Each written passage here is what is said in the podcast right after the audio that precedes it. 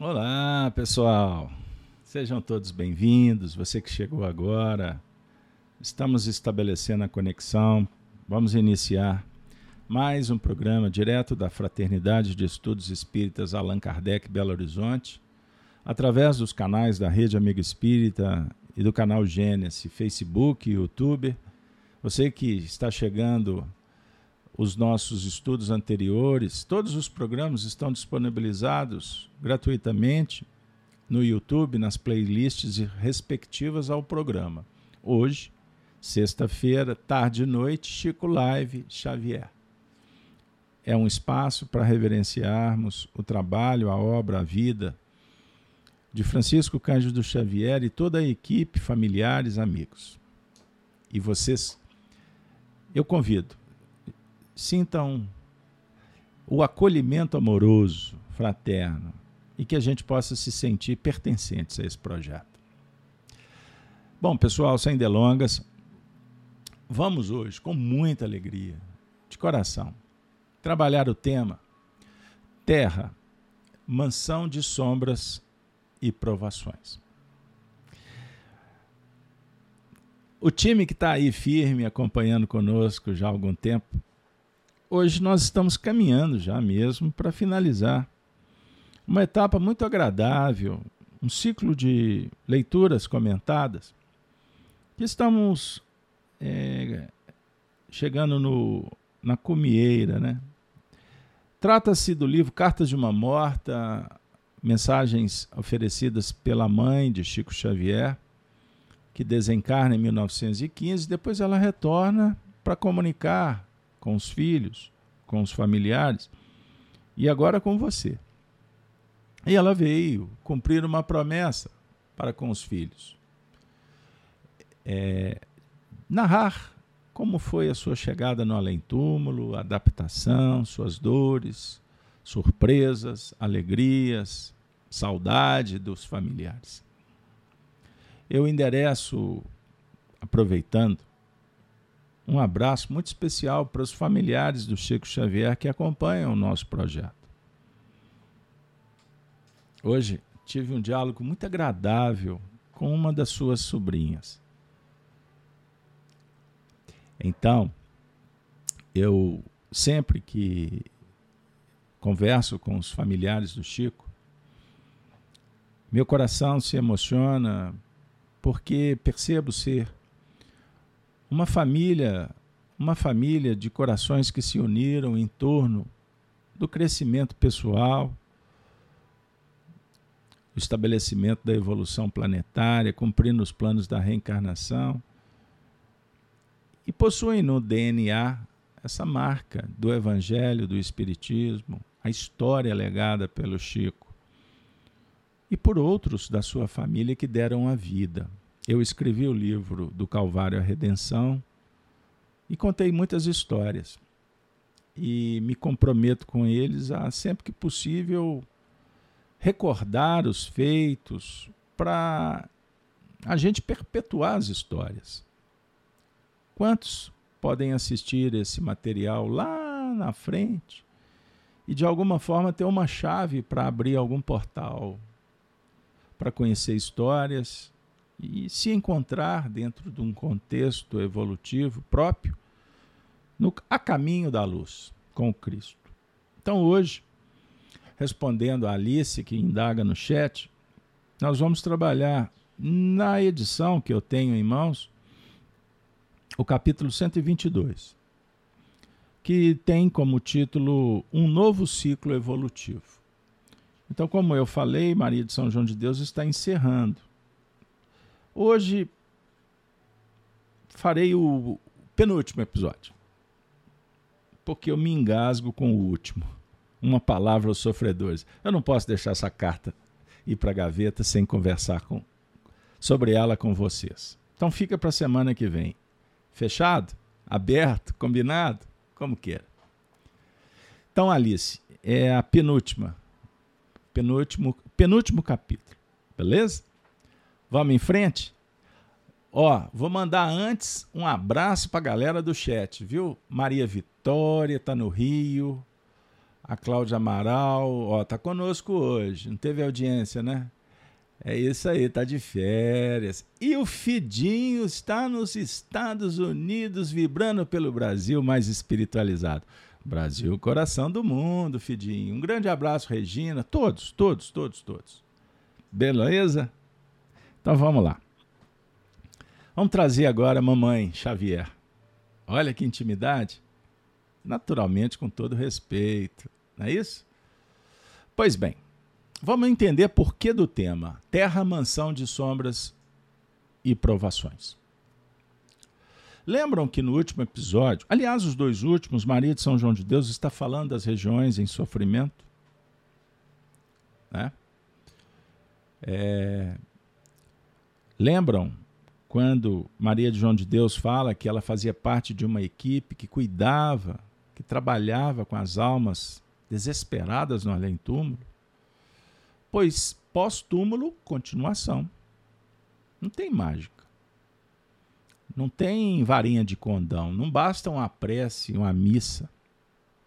Com todo respeito às crenças irmãs, ok? A gente não discute isso, não. Isso é cada um com, cada um com seu cada qual. Mas nós espiritistas não trabalhamos nessa senda. Nós trabalhamos com a prece intercessória que ameniza, que cuida, que luariza, que ensina, que motiva. Mas precisamos de trabalhar. Então, é, no mundo espiritual existe um, uma palavrinha fundamental na evolução que se chama meritocracia oportunidade, trabalho, empreendimento, resultado. Ponto. Então, Maria de São João de Deus vem tocando o nosso coração quanto à dor do sofredor. É isso aí.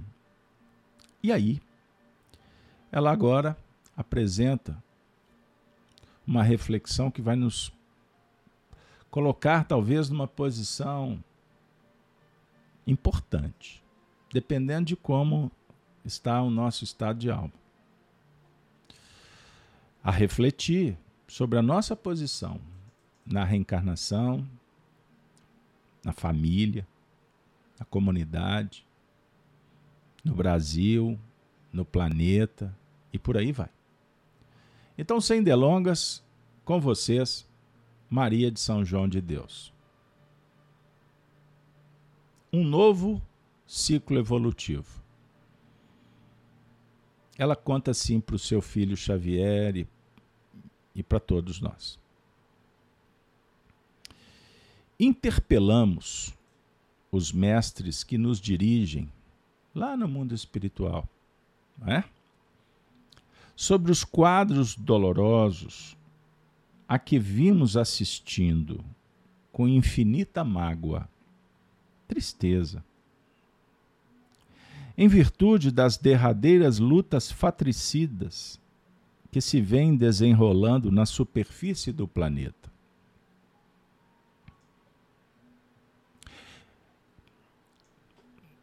Só um break rápido.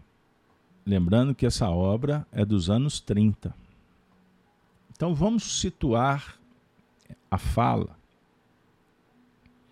de Maria de São João de Deus no período pós Primeira Guerra, Segunda Grande Guerra.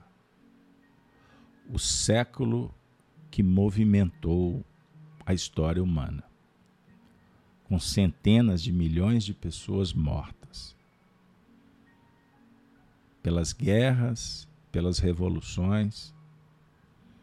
Então, Maria de São João de Deus está narrando de uma forma bem direta o que acontecia no planeta, a definir que o que, o que todo movimento terreno ele tem repercussão no além.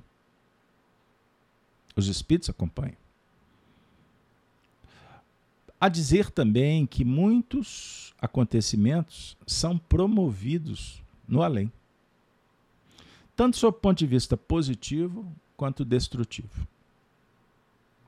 Certo é que os espíritos em despertamento, vejam aí, consciência desperta, em busca da autoconsciência. No mundo espiritual, mais sensíveis, com a visão mais ampla, eles conseguem identificar o que na Terra nem sempre conseguimos pressentir. Estou reportando essa expressão porque ela marcou a minha alma hoje profundamente quando fizemos o programa Gênesis no Lar no canal Gênesis. Todas as manhãs de segunda a sexta fazemos um evangelho ao vivo. E temos aprendido bastante, diariamente. E hoje, Inácio Bittencourt, através da psicofonia do Chico, e nós trouxemos o áudio gentilmente cedido pela Versátil, o Luciano, página publicada no livro Vozes do Grande Além, da editora da FEB. E ele usou essa expressão para nós. Que a ilusão na terra, os descaminhos, a imperfeição, a ilusão que empreendemos, ausência do dever, da responsabilidade, pode nos trazer dores profundas que não conseguimos nem pressentir o tamanho. Bom, vamos continuar com a mãe de Chico. Ela diz assim: E os nossos venerandos mentores espirituais sempre nos elucidam, explicando que a Terra se acha em vias de conhecer um novo ciclo evolutivo. Explicam-nos então que esses movimentos objetivam não só o cumprimento exato das provações individuais e coletivas dos homens e dos povos, como também representam um trabalho de drenagem sobre as multidões humanas, selecionando as almas então encarnadas nesse mundo. O livro Cartas de uma Morta é uma obra que eu indico. Porque, por mais que existam alguns pontos aqui que geram dúvidas ou refutações por parte dos mais exigentes, a ala principalmente dos puristas, que respeitamos, não vou entrar no mérito. Mas aqui nós temos, em síntese, algumas reflexões que nós encontramos na obra fundamental, primordial, Allan Kardec. E depois eu vou trazer, se der tempo. Mas ela está falando para gente exatamente o que Allan Kardec colocou num tratado excepcional, uma teoria que trata da evolução do planeta Terra, no livro A Gênese, os milagres e as predições segundo o Espiritismo, eu sugiro a editora da FEAL. Continuando. Então, ela está tratando com muita clareza que existem, então, movimentos cíclicos de cumprimento das provações, não só em nível individual, como coletivo. Vejam bem. Então, evolução, homens e povos então, o nosso querido Valfrido, lá dos Estados Unidos, endereçou uma mensagem falando que está vibrando, orando pelo um Brasil mais espiritualizado. Então, ele está falando do Brasil, ele está falando das terras, dos 8.500 quilômetros de extensão, a costa, do litoral, hein? Ele está falando da, da terra de Dom Joaquim, Hein, hein Fidim? De Pedro Leopoldo, a nossa estação. Nós estamos na estação Pedro Leopoldo hoje. Bom, ele está falando das cidades? Não, ele está falando dos povos. Ele está falando do indivíduo, ele está falando do ser. Ok? Porque é a mesma terra do Brasil do século XXI, do Brasil do século XVI, a terra é a mesma. Certo? Mas o indivíduo, as gerações, estão em processo de depuração. Ela usa a expressão drenagem. É isso aí. E há também um processo de seleção. Almas então encarnadas nesse mundo. Então está havendo uma seleção, idas e vindas, em nível pequeno, micro ou macro. Vou continuar com a mãe do Chico para que vocês possam beber da fonte. Bora lá. Então agora ela vai falar, dando continuidade, as correntes migratórias. Vamos ver o que, que é isso. Os nossos mestres nos falaram das grandes correntes migratórias que modificam as civilizações, asseverando que o mundo atual se encontra à beira desses movimentos inevitáveis. Compreendemos então que todos os progressos da civilização terrestre dependem da economia. Opa! Pegam essa palavra, palavra-chave. Dependem da economia, sobre cuja base repousa todo o edifício da organização social. Então, um movimento em torno da economia. Que, que ela está querendo dizer com isso? Anota que eu vou prosseguir. Soubemos, assim, que em tempos remotíssimos, quando o planeta se encontrava em véspera de inaugurar nova posição progressiva, ocorreu o deslocamento das raças arianas que invadiram os territórios europeus. O congestionamento de certos países, o problema da economia regulamentada,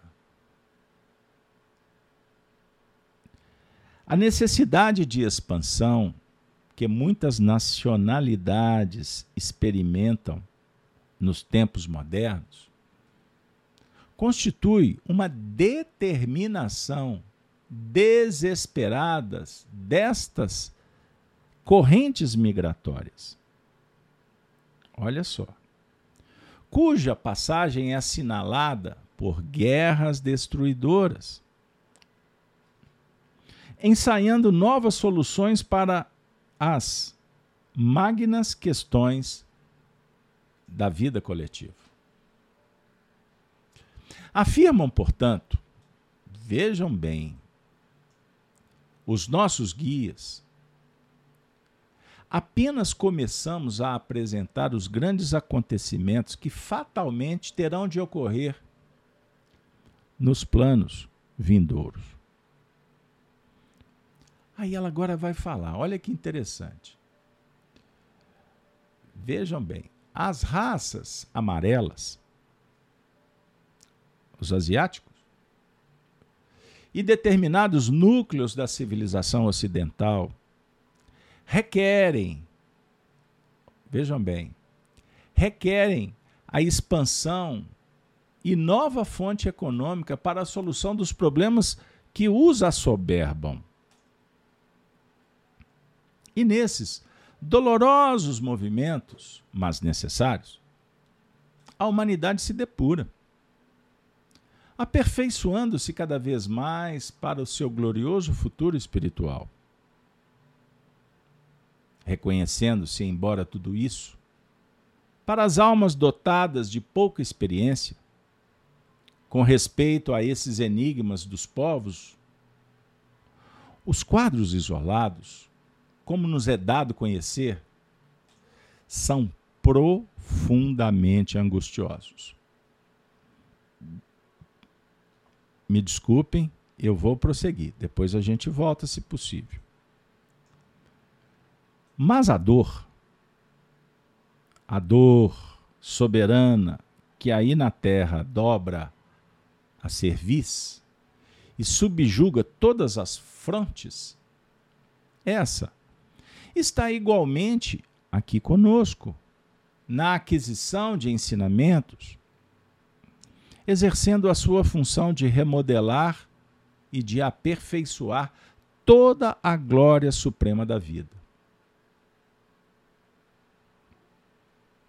Todavia, Senhor, vós que sois a grandeza e a misericórdia suprema do universo, estendei as vossas mãos magnânimas para a terra. Depois a gente volta, porque ela já parte para uma rogativa. Bora lá? Vamos bater, uma, um, bater um papo? Vamos fazer uma resenha legal? Olha aqui só, que, que coisa interessante. Vejam bem, pessoal. Nós vamos pegar alguns, alguns trechos. Bem assim, bem de uma forma bem simples. Vamos fazer um diálogo que possa elucidar e fazer uma ponte para que a gente possa ir para as bases kardecianas. Então ela começa falando de correntes migratórias que vão alterando as civilizações. Então, movimentos, movimentos que são favorecidos por vários fatores climáticos, mas é, as chamadas, vamos dizer, as hecatombes, os desastres, tudo isso favorece para que haja movimentação entre os povos. Mas ela vai focar no tema economia. Pois a economia, cuja base repousa todo o edifício da organização social, é que acaba tendo uma importância. Vejam bem. Porque a partir do momento em que você vai reunindo grupos, naturalmente surgem as necessidades de sobrevivência. Então, de acordo com a escassez ou a abundância dos recursos para perpetuação, os homens vão se adaptando e vão sendo chamados para trabalhar com o imaginário, a criação, em busca da superação dos limites. Então, historicamente, a ciência ela surgiu exatamente como é, os recursos que o homem foi empreendendo para vencer o mal, superar a treva. Olha que legal. Então o homem vai desenvolvendo habilidades ele vai encontrando na natureza os recursos que possam ser utilizados. E aí surge a tecnologia de cada época. Então, hoje, se você for dialogar com um garoto que já nasce dentro do líquido, líquido amniótico, brincando com um tablet, só para brincar com vocês, ele não tem nem noção não tem nem noção de como é uma vida mais complexa, sem, sem essa tecnologia da atualidade, a vida no campo, aonde tem que se trabalhar com os recursos é, da natureza que estamos diante, é, como a vida prodigalizando para que nós possamos voltar às raízes e nos habilitarmos novamente para fazer uma reconquista.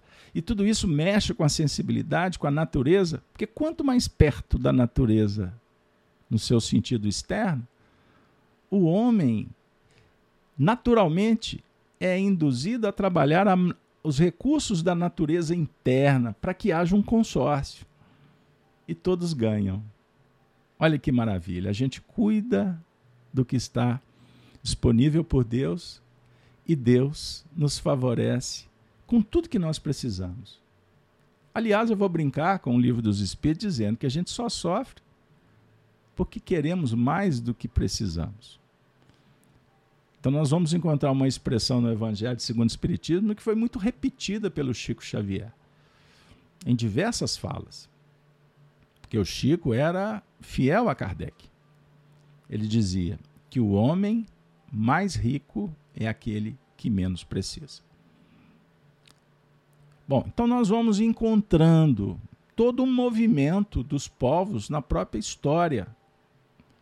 Vejam, ela cita os arianos se movimentando na direção da Europa. E quantas alterações ocorreram pela própria característica dos arianos de serem desbravadores. Eles trouxeram essa, essa marca dos mundos de onde vieram. Certo? E assim foi se organizando o mundo antigo. As, vamos chamar assim, as quatro grandes raças citadas por Emmanuel, os hindus, arianos, os egípcios, os hebreus. Vejam que maravilha. Eles foram se movimentando de forma a se reunirem por afinidades, pelas suas características raciais, é? E, naturalmente, se interagindo com os chamados nativos ou os autóctones, espíritos da terra, mais simples, em faixas, vamos dizer assim, mais primitivas, no sentido da infância, da juventude e da velhice, sobre o ponto de vista de experiência, não estou falando aqui no âmbito moral.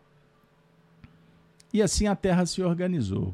Vejam os nórdicos descendo a história dos vikings se espalhando pela Europa, ou o movimento contrário. Aí, se a gente for trabalhar, por exemplo, os, os, a época do descobrimento, e aí encaixa o Brasil, né? América, os Estados Unidos, são movimentos. É, movimentos entre os, entre os povos. Agora, o que nós vamos aprendendo com a revelação espírita que esses movimentos eles são inspirados pelo alto. É. Então, eu vou dar um exemplo muito simples.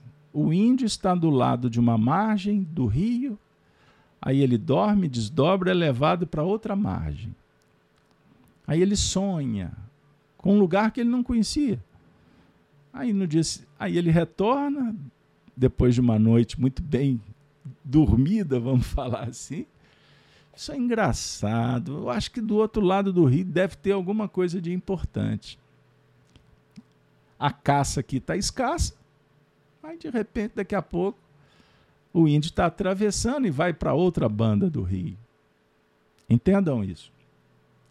Então, os espíritos inspiram e o homem também vai se desenvolvendo, ampliando a sua capacidade de pensar.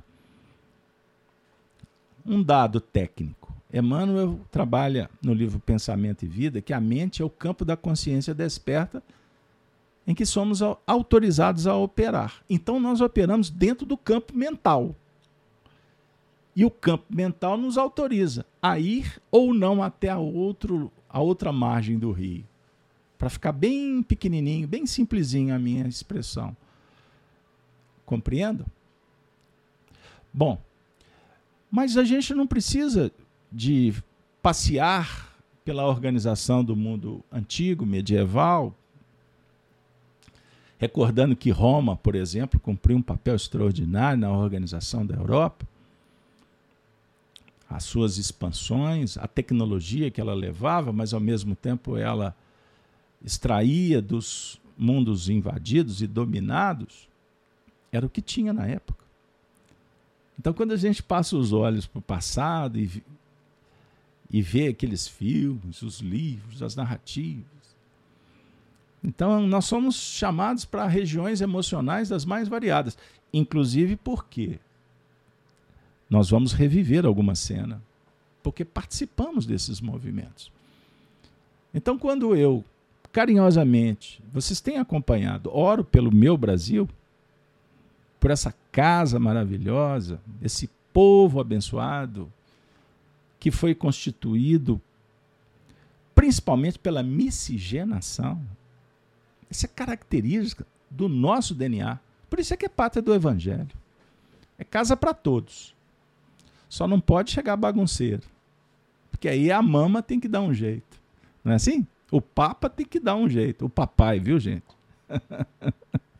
Os filhos também. A comunidade não vai aceitar bagunça. Nós estamos ficando extremamente incomodados com os nossos sentimentos egóicos. Significa que nós estamos descobrindo. E a partir do momento que a gente descobre, a gente faz todo um movimento. São correntes migratórias do pensamento, que tem repercussão, naturalmente, no cenário humano. Então, nosso amigo Dinaldo, Fátima, Beth, todos vocês, o Erasmo, não precisamos de viajar tanto, embora toda viagem a gente sempre traz para casa alguma lembrança, não é assim? Na minha época a gente ia na rodoviária. Ah, vocês lembram? Vocês são vocês que são mais antigos aí, como eu, lembra do cartão postal? Ah, tem que levar um cartão postal porque eu fui, hein? Ou então aquela, aquele objeto trazer para a mamãe, para a esposa, para o filho, um presentinho. Então toda viagem a gente traz alguma coisa, principalmente a experiência conhecemos, vivemos alguma coisa de diferente. O Arnaldo Rocha costumava dizer: tem hora que é importante viajar para renovar o quadro mental.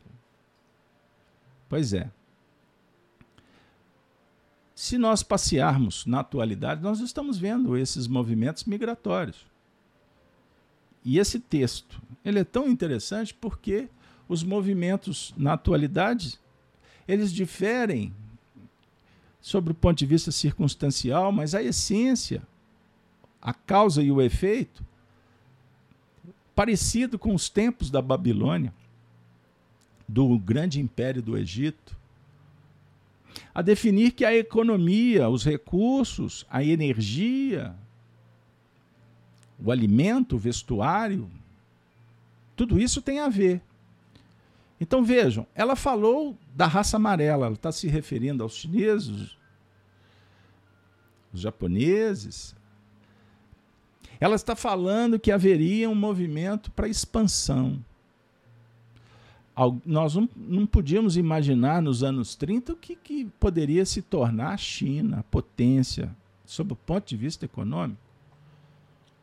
Compreenderam? Como é, esses assuntos são extremamente atuais. Os movimentos migratórios dos nossos irmãos do Oriente em busca da Europa, face às guerras, às revoluções, os problemas culturais, religiosos. Vejam o que, que aconteceu na época das colônias a interferência do mundo ocidental, nas, por exemplo, no continente africano. Perceberam?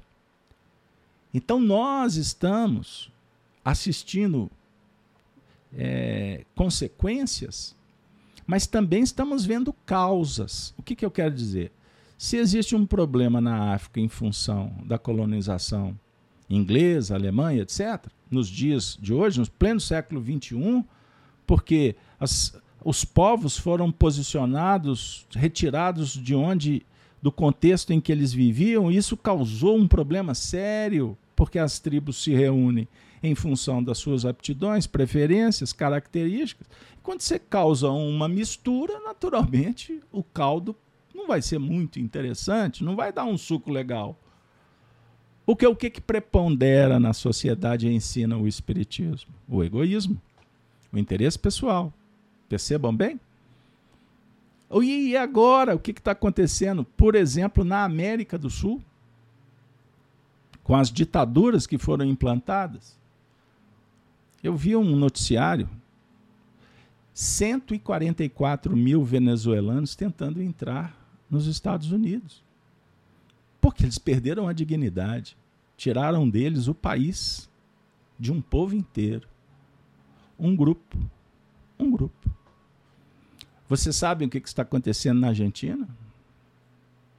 A fuga dos argentinos em função de um caminho que o país está na mesma direção da própria Venezuela. Então, argentinos procurando a Espanha, procurando a Itália, fugindo, com medo. É? Então, nós vamos assistir nesses movimentos migratórios na Terra. Nunca deixou de existir. O que muda?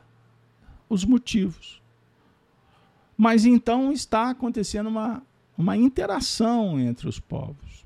Vejam a guerra da Ucrânia, para dar um outro exemplo. Nós podemos ficar aqui alinhando muitos fatos, dados, para dar sustentação ao que nós estamos construindo com vocês. Agora, os motivos, nós não vamos entrar no detalhamento, porque todos que estão aqui são inteligentes. Inclusive porque estão selecionando bem as fontes para onde nós estamos pesquisando. Porque hoje em dia, difícil, muito difícil. Porque há muitas mentiras, muitas mentiras, distorções e de uma forma escancarada. Então você vive num mar de influências. Enquanto nós temos a tecnologia, vejam aí, nós temos a tecnologia para nos comunicar. Antes, pessoal, a gente viajava para fazer palestra espírita pelo Brasil afora, viajávamos centenas e centenas de quilômetros para ir lá no cantinho do mundo. E hoje, para falar para um grupo pequeno, porque expositores espíritos adoram falar para a multidão, com todo respeito. Mas perguntam para a turma que mora nos lugares mais distantes a dificuldade que eles têm para ter um expositor espírita aqui em Belo Horizonte para ir nos centros que estão nas comunidades. Eu conheço expositores que só atendem a esses núcleos e se furtam de atender às casas que têm mais conforto, mais público, mais mídia, mais presença. Porque esses lugares se sentem abandonados. Perceberam? Então é só um toquezinho para a gente pensar. Agora nós temos a internet mas veja o que a gente faz com a internet. Que corrente migratória de pensamento é essa? Então você tem o Twitter, que para alguns é a cracolândia da rede social. Eu tenho Twitter para fazer algumas postagens nossa, mas eu nem entro. Porque é assustador o que você vê por lá. Com todo respeito a quem gosta, entendam bem. Todos somos livres. E uma das coisas que está no DNA do evangelho e do mineiro é a liberdade. Não confunda o mineiro como revolucionário. Isso é uma distorção. O mineiro é um herói da resistência. A nossa história é marcada por isso. De enfrentar com coragem, com dignidade, com carinho, com religiosidade os dramas da vida. Esse é o DNA do mineiro legítimo. O mineiro raiz que se preocupa com a família e com os amigos. E quando visita alguém, se preocupa em sair de lá deixando uma boa impressão para ser convidado de novo. A boa convivência. E mineiro gosta de conviver. Mineiro gosta de um caos, de uma viola, né, Valfredo? De um bom papo, de uma alegria.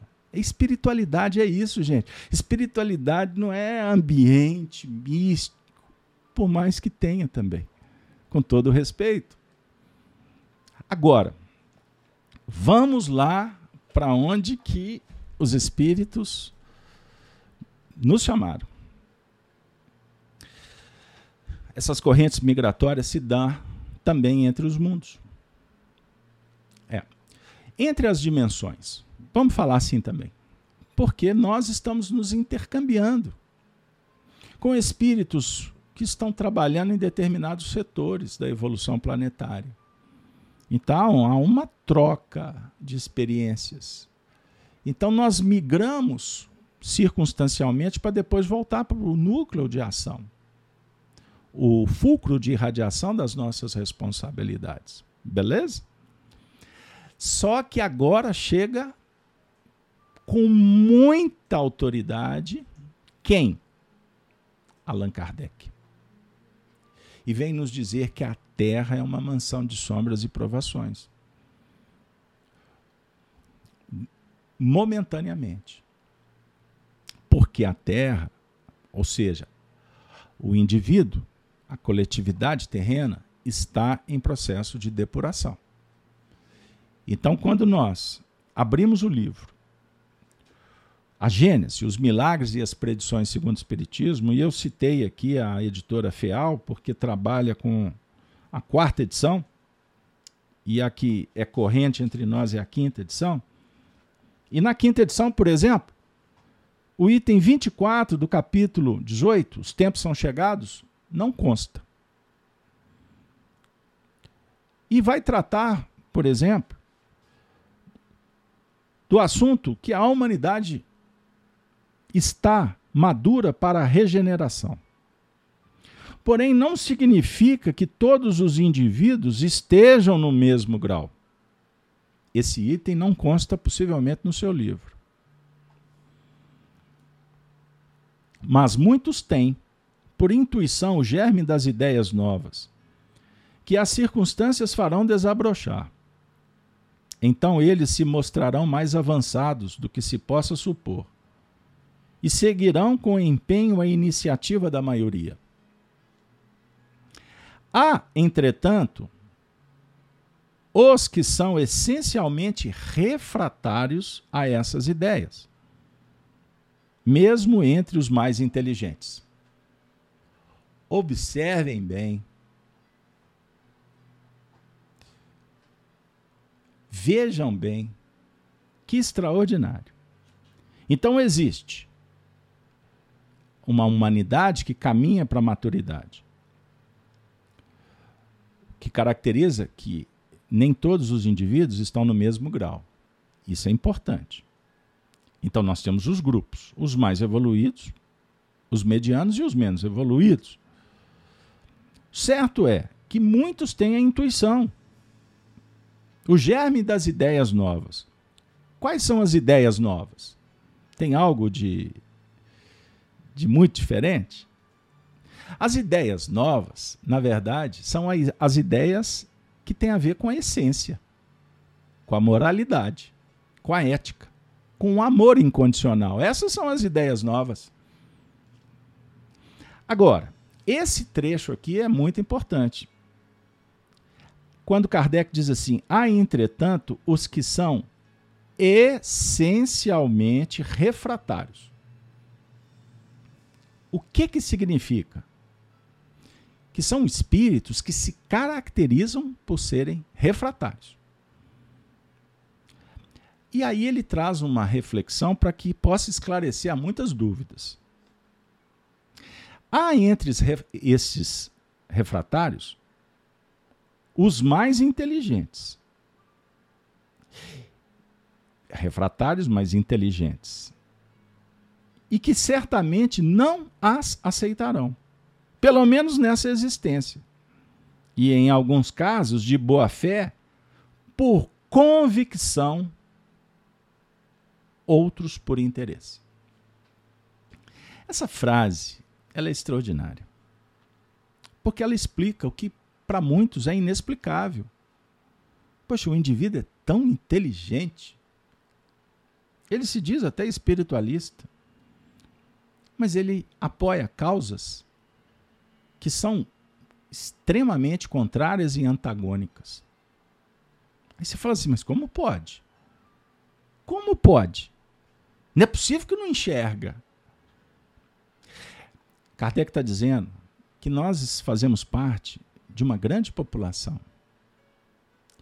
E muitas vezes nós fazemos uma ideia errada Primeiro que a gente não conhece a si mesmo, como é que a gente vai conhecer o outro?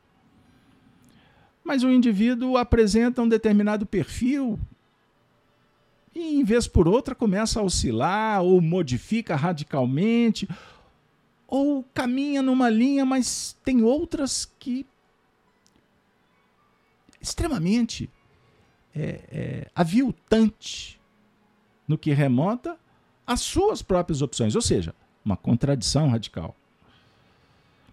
E Kardec está falando que são aqueles cujos interesses materiais estão ligados à atual conjuntura e que não são adiantados o suficiente para deles abrir mão, pois o bem geral importa menos que seu bem pessoal. Ficam apreensivos ao menor movimento reformador. A verdade é para eles uma questão secundária. Ou melhor, dizendo, a verdade para certas pessoas está inteiramente naquilo que não lhes causam nenhum transtorno. Esclareceu? Deu uma ideia? Então a verdade fica para segundo plano. Porque a verdade dá trabalho. Aí eu vou trazer para o nosso cenário. Posso? Vocês me permitem? Somos espíritas, mas não estamos dispostos a mudar. Então o indivíduo é espírita, é chamado para refletir sobre a necessidade de mudar a si mesmo, mas ele é um censor da vida alheia. Ele se arvora, inclusive, no direito de definir o que o outro tem que fazer, como se comportar. Quer dizer, fala de liberdade, mas age trancafiando, lacrando. Tem agora, né? Outro dia eu soltei essa aí, foi até sem querer. Tem agora a notícia da lacração, né? Se o indivíduo não fala, não dialoga na sua linha, então você lacra, você remove, você deleta, você mata, você abandona. Perceba? Então o Erasmo está falando assim: se Jesus falou que somos todos iguais diante do Pai, onde estão os mais evoluídos? Erasmo, eu vou te dar uma dica, se você me permite. Anota aí: o céu e o inferno segundo o Espiritismo. Você vai procurar no capítulo 7, no item 25, quando Kardec teoriza com muita clareza o que vem a ser liberdade e igualdade. A igualdade soberana está em Deus, que criou todos. Como espíritos que somos, que estamos, estaremos sempre na mesma posição, ou seja, iguais perante a lei. Mas a cada um segundo suas obras.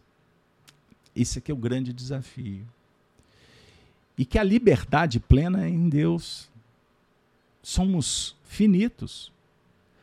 E como seres é, tão pequenos, podemos desejar uma liberdade que extrapola o nosso próprio conhecimento. Então, quando eu não, me, não trabalho procurando entender o que vem a ser limite e possibilidade, eu jamais, jamais conseguirei me aproximar do ser essencial que está dentro de mim, porque eu estou descolado da realidade. Eu vivo num mundo ilusório. Entenderam? Então, isso é uma explicação muito tranquila, embora na prática seja desafiadora. Perceberam? A Lívia a Lívia, ô Lívia, senti falta sua. Você estava conosco na quarta-feira? A Lívia sempre traz uns comentários aí que ajudam a gente. A Lívia está falando assim, é, ela está citando a noite de São Bartolomeu, de agosto de 1572, não é isso, Lívia? Quando aconteceu a matança dos huguenotes, perseguição, aquela história toda, né? A luta religiosa. Muitos se esquivaram de defender a verdade por conveniências vaidosas. E isso, Lívia, se você somar um ciclo à frente de 200 anos, nós vamos esbarrar exatamente em 1789. Então, quando assumimos responsabilidades naquele período, nós resgatamos de alguma forma, na, no mesmo solo, sobre, o me, sobre a mesma bandeira na França, muitos daqueles que foram vitimados pelos tiranos revolucionários, Maximilien Robespierre na liderança, é? que, sonh que se movimentaram para mudar o mundo, mas na verdade eles queriam era o poder e destruíam todos aqueles que se apresentavam no caminho, desde os reis aos sacerdotes e aos oponentes, e acabaram todos eles guilhotinados. Quer dizer, uma completa confusão, uma contradição. E nós temos aprendido com os espíritos, Kardec, os filósofos, que Deus prescinde de revolução. Ele prescinde. Tanto que no Brasil, vejam, vocês conhecem, eu vou me alongar só um pouquinho. Vocês já assistiram àquele filme tão famoso do Mel Gibson, O Patriota? É uma história belíssima que conta como que foi o processo de libertação dos Estados Unidos, que eram colônias inglesas. Como o processo foi diferente da independência do Brasil. Então, quando houveram os levantes, o que mais famoso que foi em Minas, mas o mais complexo foi na Bahia, mas os mineiros, na verdade, eram intelectuais, sonhadores, que vislumbraram o iluminismo, pensaram numa república, mas eles não tinham a noção do que, que realmente era o processo complexo. Infelizmente, o movimento foi abafado com morte de Tiradentes, degredo e, por consequência, morte dos demais inconfidentes, que foram a pena abrandada por Maria I, piedosa, que para muitos era louca, mas vivia uma depressão profunda em função de muitos acontecimentos da Europa revolucionária, pré-revolução francesa e pós-revolução. Inclusive, ela sofreu um abalo profundo com a morte, com a morte da nobreza na França. Mas, enfim, o processo de independência do Brasil, ele se deve a um grande estadista que libertou o Brasil primeiramente no campo cultural e econômico. E ele foi preparando para que o seu filho desse o grito de liberdade sobre um momento muito difícil, face à revolução que espargia pela Europa, inclusive pela, por Portugal.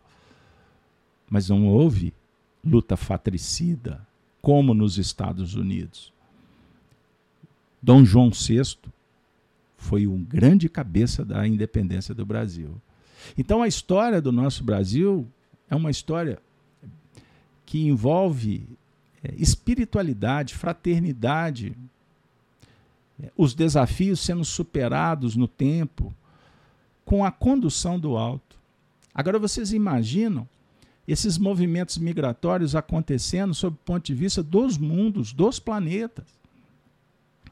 E aí, vocês me desculpem, eu acabei saindo um pouquinho, porque eu queria propor que vocês estudem em casa, Geração Nova, que é a continuação do texto que eu li, do capítulo 18, Os Tempos São Chegados, quando Kardec vem falar sobre o intercâmbio entre os mundos.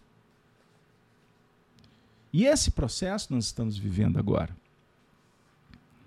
É identificado nas nossas atividades mediúnicas, e não é na minha casa, são diversas casas e os comentários são os mesmos. Espíritos sendo identificados de outros planetas que estão atuando aqui. E o interessante, vai uma informação, tá? Informação. Isso não é opinião. Nós estamos sendo visitados por espíritos de outros mundos, numa faixa superior e numa faixa inferior. Por que razão? Porque está havendo um movimento de migração e de emigração. Então, espíritos estão chegando para o planeta Terra. Por isso, Kardec vai falando das mudanças, que muitas vezes a gente fica esperando que elas aconteçam no cenário atual, mas não é assim. embora hajam mudanças, progressos, decisões importantes em nível individual e coletivo, mas as grandes mudanças espirituais, elas acontecem para além do que os olhos físicos podem observar. Então, uma raça está deixando para chegar outra. Entendam isso. Kardec explica com detalhes que os espíritos atrasados, refratários, estes que muitas vezes são considerados inteligentes, que estão em vários setores da sociedade, inclusive da religião, no meio espiritista, mas que causam transtornos, que fazem de tudo para sabotar os projetos de um centro espírita, e são espíritas. Fazem tudo para criar problemas nas famílias, gerando cisão, incendiando, julgando uns contra os outros. E a gente fica assim, mas ele é meu irmão, ele é meu filho, ele é meu pai. Entendam, isso é importante a gente analisar. Eu dialoguei com um coração num, num espaço terapêutico, uma mãe com coração sofrido, me dizendo: Ô oh, Carlos Alberto, meu filho está atingindo a maioridade, meu filho é uma outra pessoa.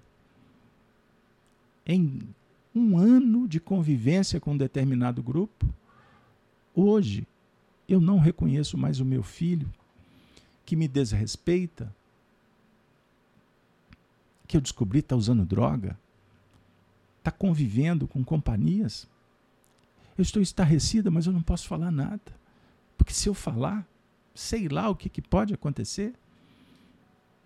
E nós acompanhamos a reencarnação desse espírito. Eu o acompanhei, ele no mundo espiritual. E ele chegando. Acompanhei o seu nascimento. Eu o vi na casa espírita, no colo da mãe. E sei dos seus vínculos com outros espíritos em outras faixas. Mas eu também me surpreendi porque é como se ele desse um passo para trás, embora os espíritos não retrogradam. Mas eu vi a condição espiritual dele e vi um, uma recaída, uma recaída muito dolorosa. Então eu falei para a mãe: será que você conhecia mesmo?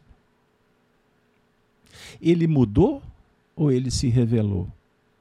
Isso não importa. Importa que você tem que trabalhar o acolhimento afetivo, amoroso.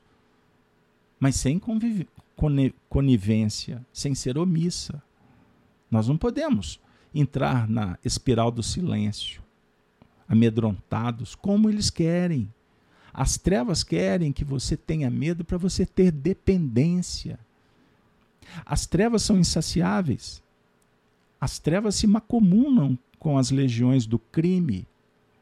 As trevas querem que o mundo perca o limite, querem liberar as drogas. Pesquisem, pesquisem nessas migrações, emigrações coletivas. Por exemplo, o que está acontecendo na Flórida, nos Estados Unidos, quando adotaram políticas que são, vejam bem, que são coniventes com tudo isso o caos social que se instaurou. E isso não tem controle. Chega num ponto, imagina o que, que 25% da população está nas ruas em função dessas leis que são patrocinadas por esse sistema corrupto que copita, que copula o indivíduo da sociedade, que vai minando, que vai destruindo o indivíduo desde quando ele é criança. Com jogos, com games, com filmes, com instruções na rua, na escola. Infelizmente. Então nós temos que entender que a terra, mansão de sombras e provações, está passando por esse processo. E o que vale para nós é que Jesus, que Jesus, não nos abandona. O Brasil, é a terra que os espíritos estão investindo para que o evangelho se faça.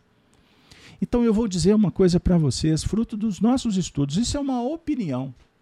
Alguém escreveu um comentário assim, num dos vídeos. que eu acolhi com muito carinho. Que é necessário separar o que é doutrina espírita, eu escrevi para ele, e o que é opinião. E a minha opinião, ela não pode formar opinião. Porque a ideia do nosso estudo é que você tenha a sua identidade, que você tenha suas ideias próprias. Então não siga ninguém. Não seja seguidor de homens. O nosso modelo é Jesus. Ponto final. Mas eu quero dizer para vocês que nós temos observado. Então, esse texto de Kardec é tão claro. Porque Kardec está dizendo para nós que nós estamos num processo de, de tantas transformações mas isso não acontece de uma forma milagrosa e por efeitos naturais ou por hecatombes. Não. A grande mudança do planeta está acontecendo por substituição dos espíritos. É isso que poucos falam. Então, os espíritos que estão vindo de outros orbes, que são superiores, eles estão vindo para ajudar. Inclusive na reencarnação de espíritos mais evoluídos que estão chegando aos milhares, dia após dia. Mas não reencarna só espírito superior. Reencarna também os espíritos inferiores, que estão vindo de outros mundos. E que nesse ambiente confuso, que causa indignação para muitos, imaginem o momento em que a gente vive. Eu não preciso de dar detalhes é para deixar a gente com o coração despedaçado, inclusive com possibilidade de criminosos conduzirem o nosso país. Porque isso já acontece há muitas décadas. Só que agora o mundo está mudando.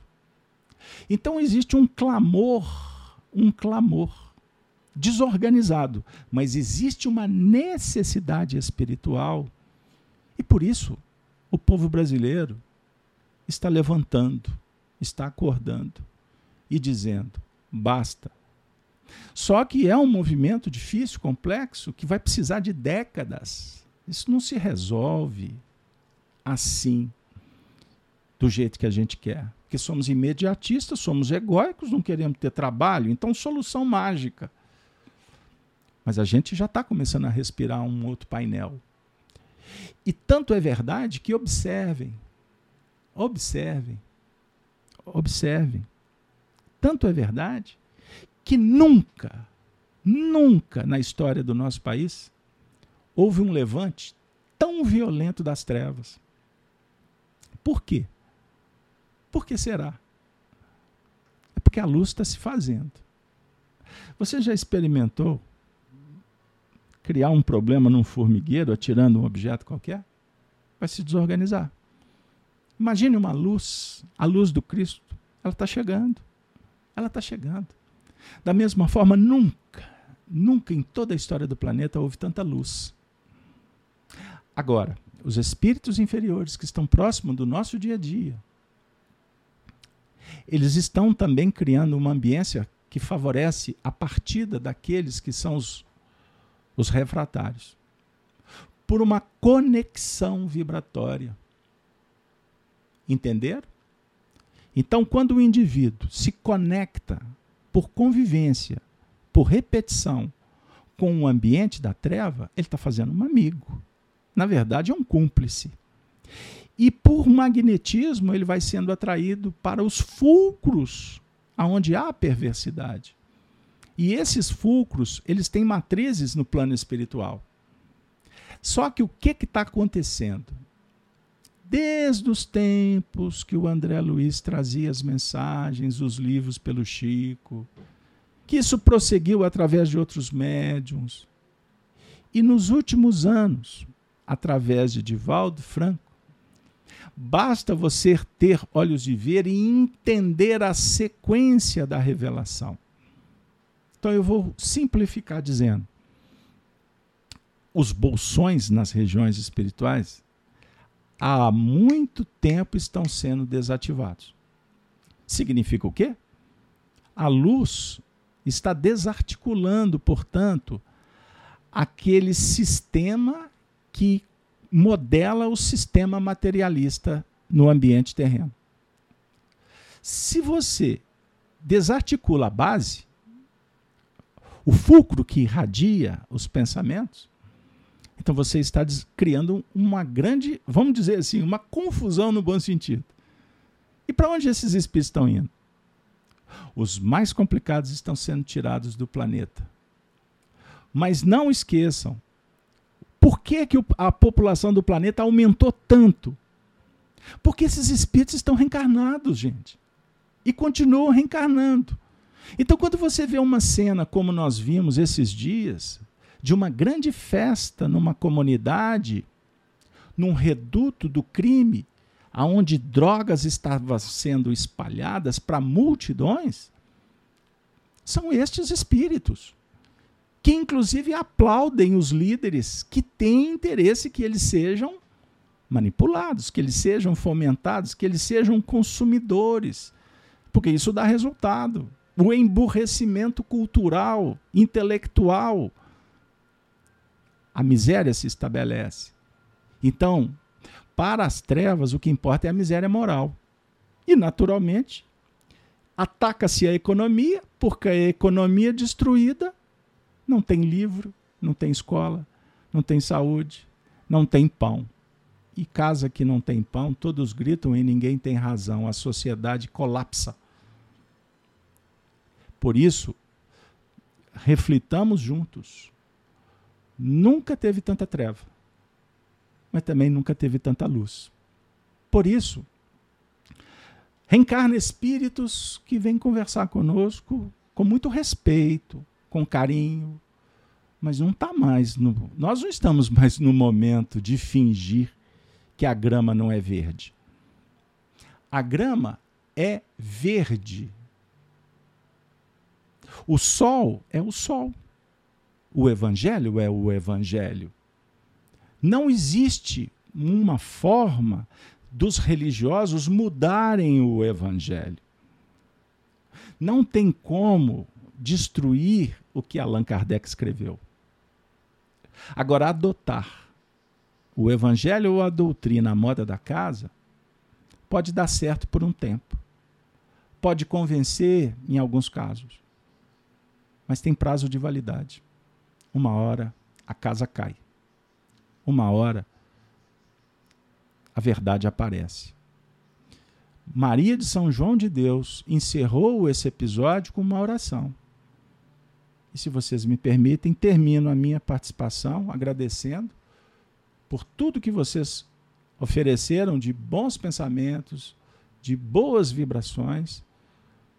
Mas eu queria agora, 18 horas, a comunidade cristã, principalmente os católicos, eles lembram de Maria Santíssima. Há um problema entre a comunidade cristã sobre Maria, mas não é o nosso caso. Sabe por quê? Porque Maria é a mãe de Jesus.